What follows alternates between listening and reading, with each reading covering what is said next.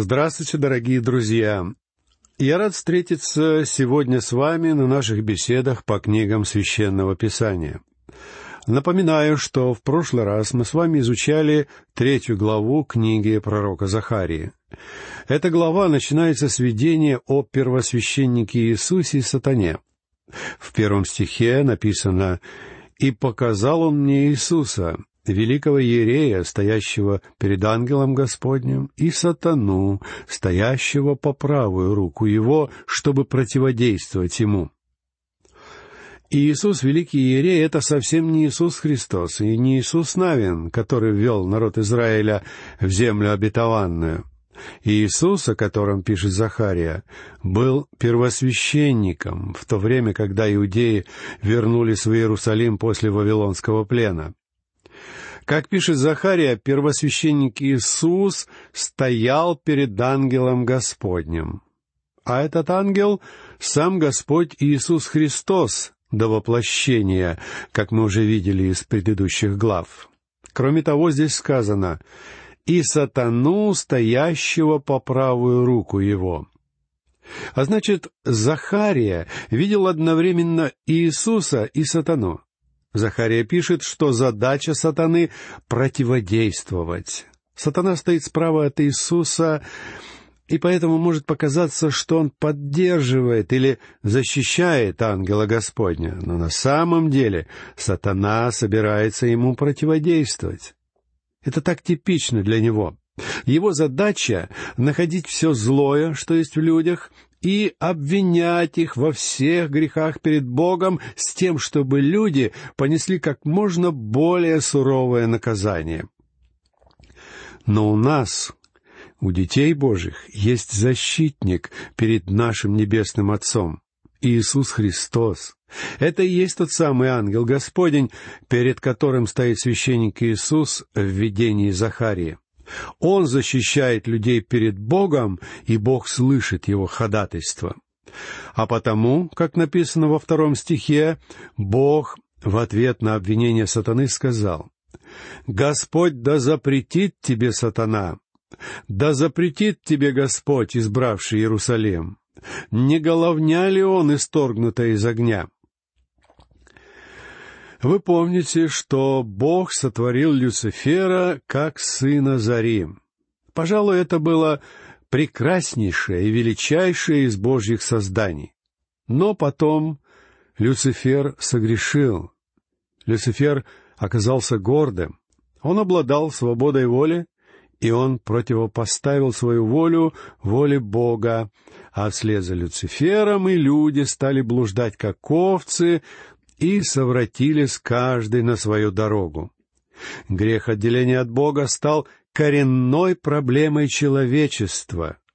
Это состояние очень хорошо охарактеризовано использованным здесь образом. «Не головня ли он, исторгнутая из огня?»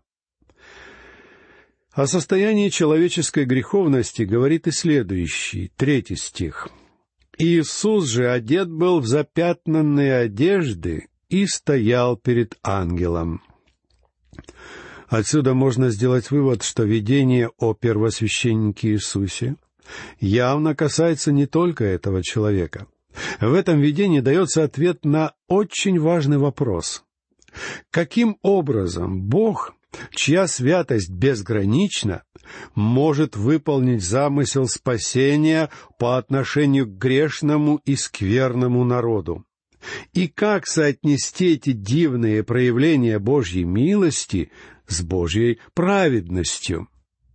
И мы получаем ответ на этот вопрос, исследовав видение пророка Захарии более подробно. Как неоднократно указывалось в Ветхом Завете, первосвященник был представителем всего израильского народа. Например, в Великий день искупления первосвященник входил во святое святых от имени всего народа. Вот и в данном случае он является представителем и почти что воплощением Израиля в своем святом служении. Поэтому мы не должны относить это пророчество к Иисусу как человеку. Для нас Он не просто первосвященник Иисус. И кроме того, мы должны сделать вывод, что Его состояние запятнанности грехом — это состояние всего израильского народа. Но Бог принимает первосвященника, находящегося в таком состоянии. А значит, Бог вместе с ним принимает и весь народ. И, следовательно, слова утешения и успокоения, которые обращены к первосвященнику, имеют значение для всего народа. В этом видении Захарии кроется очень важный урок и для нас. Кто бы вы ни были, что бы вы ни совершили, вы можете прийти ко Христу прямо сейчас, исповедаться в своих грехах и принять Его как Спасителя. Если вы сделаете это от всего сердца, Он простит вас. Вот что предлагает Бог людям, одежда которых запачкана, как у этого израильского первосвященника. И эти слова не мои пустые домыслы. Послушайте, что написано в четвертом стихе третьей главы Захарии. Ангел отвечал и сказал стоявшим перед ним так снимите с него запятнанные одежды. А ему самому сказал, смотри, я снял с тебя вину твою и облекаю тебя в одежды торжественные.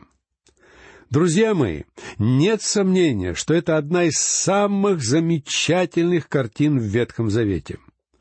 Иисус не мог стоять перед праведным святым Богом в этой грязной одежде. Его порог был так очевиден. Вся эта грязь давала преимущество сатане, потому что обвинитель мог показать на него пальцем.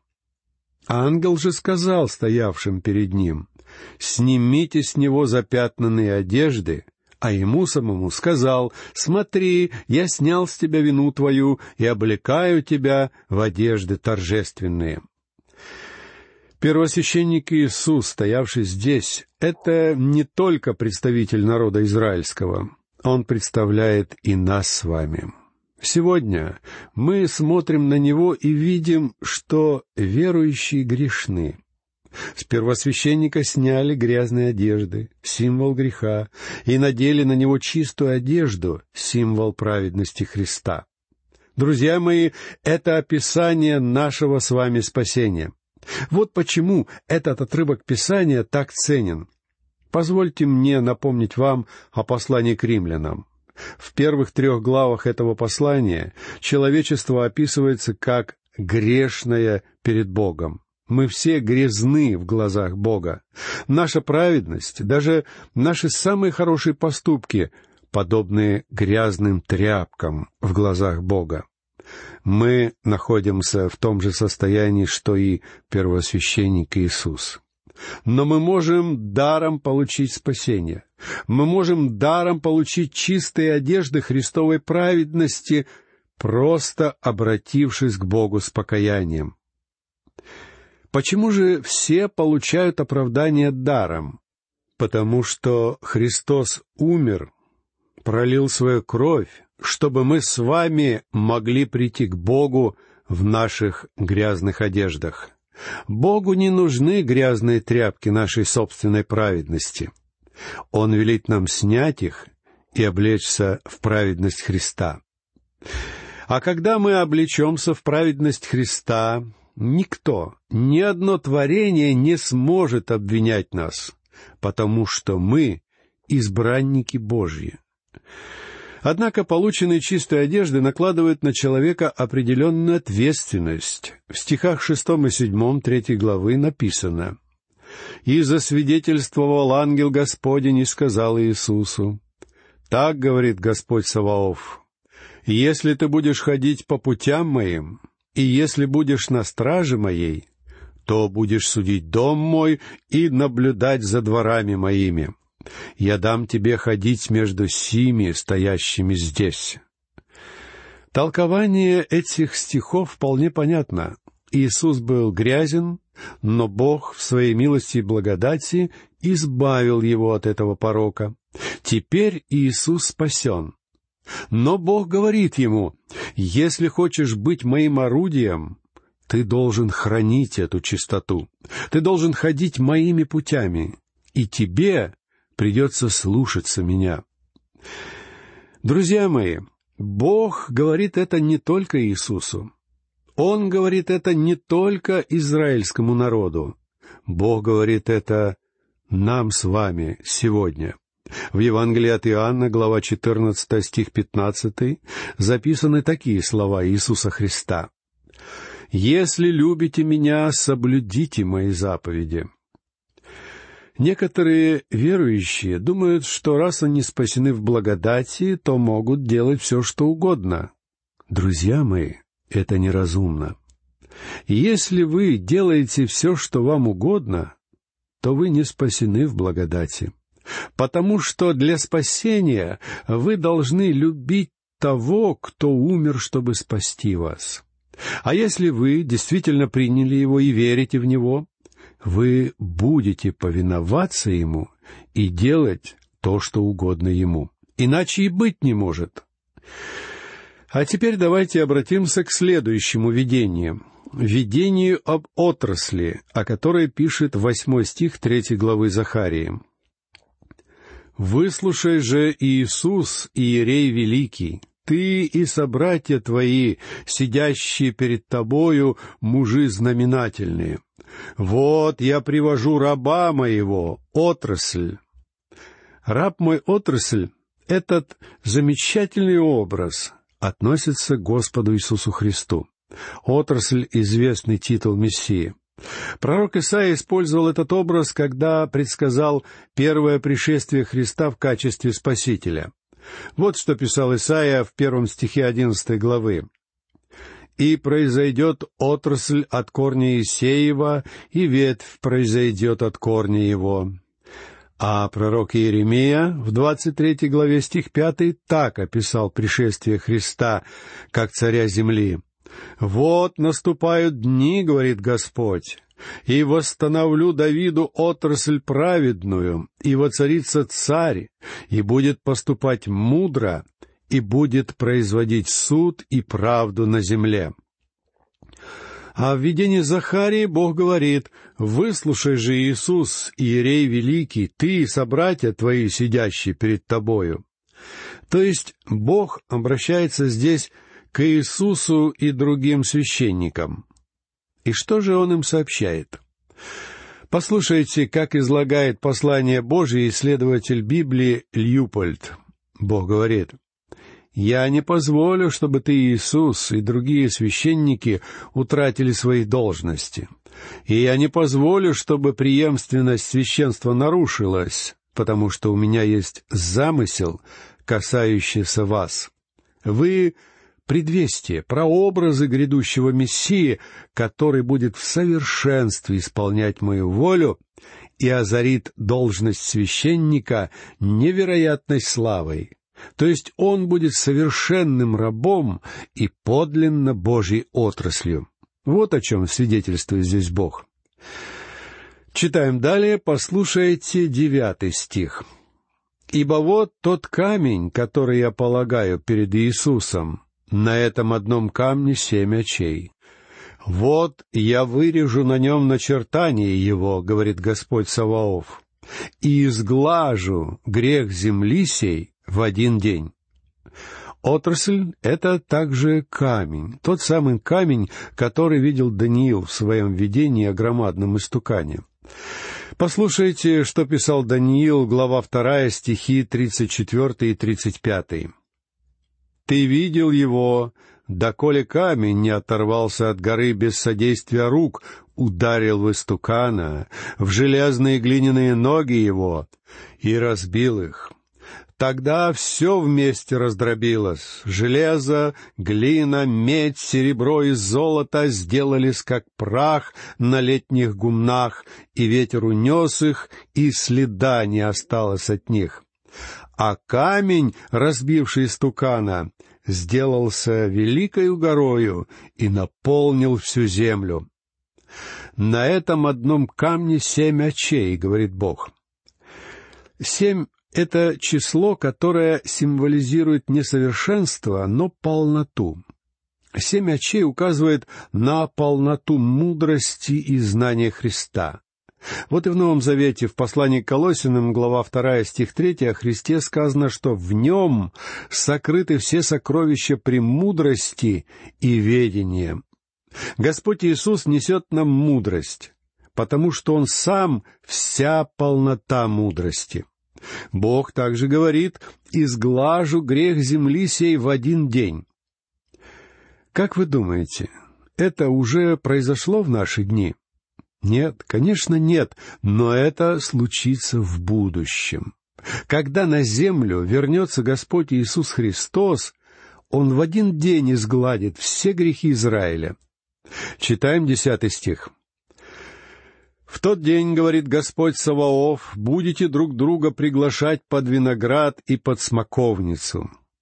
В тот день, то есть в день Господень, будете друг друга приглашать под виноград и под смоковницу.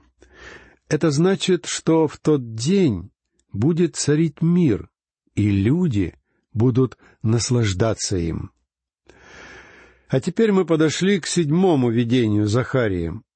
Если мы вспомним сейчас его прошлые видения, то перед нами предстанет картина развивающейся истории — Сначала Захария увидел всадников под миртовыми деревьями, затем четыре рога, затем четырех рабочих, затем человека с измерительной вервью, затем первосвященника Иисуса и сатану, и, наконец, он увидел отрасль и камень с семью глазами.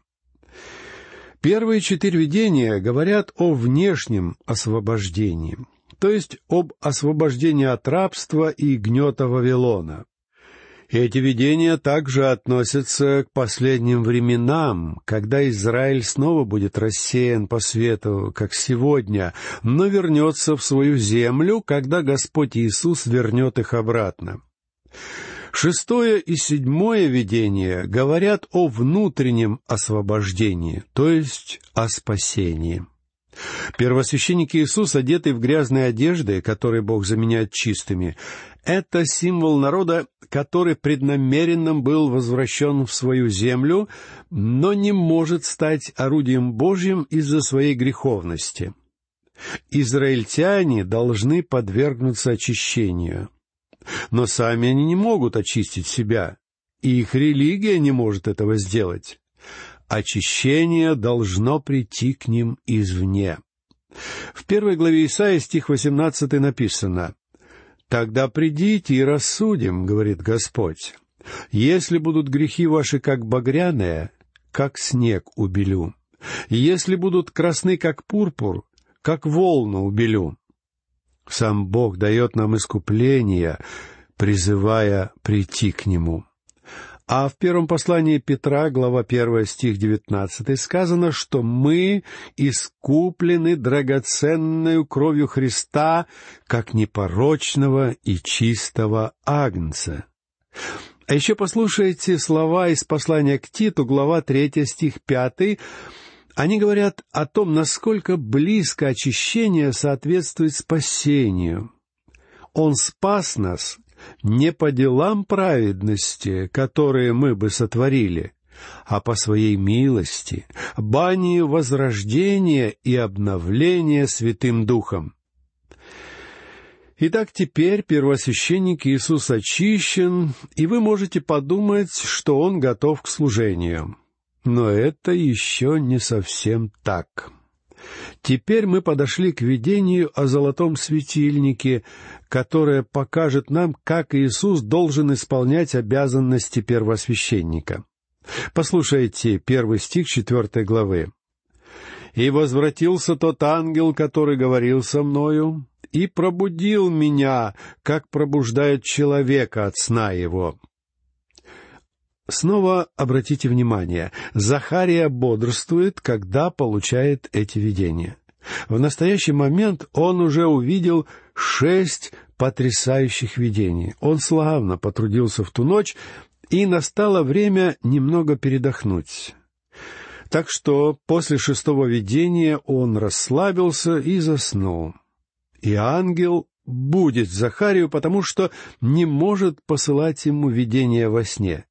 Ведь ангелу нужно было, чтобы Захария все увидел как следует. Послушайте второй стих. «И сказал он мне, что ты видишь?» И отвечал я, «Вижу, вот светильник весь из золота, и чашечка для елея наверху его, и семь лампад на нем, и по семи трубочек у лампад, которые наверху его». Этот светильник — семисвечник, который стоял в святилище Скини, а потом и в храме. Он является одним из символов израильского народа в наше время. В Писании есть и другие символы этого народа, например, горящий куст, виноградная лоза и оливковое дерево, но здесь народ Израиля символизирует светильник или менура. В Скинии, а потом и в храме, семисвечник был самым прекрасным предметом обстановки — он был ручной работы из чистого золота. Первый такой семисвечник сделал талантливый ремесленник Веселиил. Посередине светильника находился основной ствол, а с каждой стороны от него отходило по три ветви. На их концах были красивые чашечки в виде цветов миндального дерева, куда ставили светильники. За этот светильник отвечал сам первосвященник. Он зажигал лампы и наполнял их маслом. Также он поправлял фитили, чтобы огонь не погас. В книге Откровения мы видим, как Господь Иисус Христос, наш первосвященник, идет среди светильников, которые символизируют семь церквей Малой Азии. И Христос предупреждает церкви о том, что если они не покаются в грехах своих, то Он заберет у них светильники. Надо добавить, что в конце концов Христос именно так и поступил. В современной Турции больше не существует ни одной из этих церквей. Все они лежат в руинах. Христос забрал у них светильники. Да и вообще, во многих странах наш первосвященник закрыл не одну церковь, потому что в них не учили Слову Божьему. Господь имеет власть задуть и наши светильники, если они не будут провозглашать Его Слово. Здесь, в видении Захарии, речь идет о народе Израиля, символ которого минора, и который в будущем, как яркий светильник, будет свидетельствовать о Боге перед всем миром. Но кроме того, этот светильник символизирует Христа. Ведь Христос — это свет миру. Вероятно, образ светильника лучше и полнее всех предметов характеризует Христа. Размеры светильника не приводятся, потому что невозможно измерить божество. И светильник был поистине прекрасен, с раскрытыми чашечками миндальных цветов, на которых помещались маленькие лампы, наполненные елеем. Однако, дорогие друзья, наше время подошло к концу, и на этом наша беседа заканчивается. В следующий раз мы продолжим разговор об этом удивительном светильнике, а сейчас я прощаюсь с вами. Всего вам доброго, до новых встреч.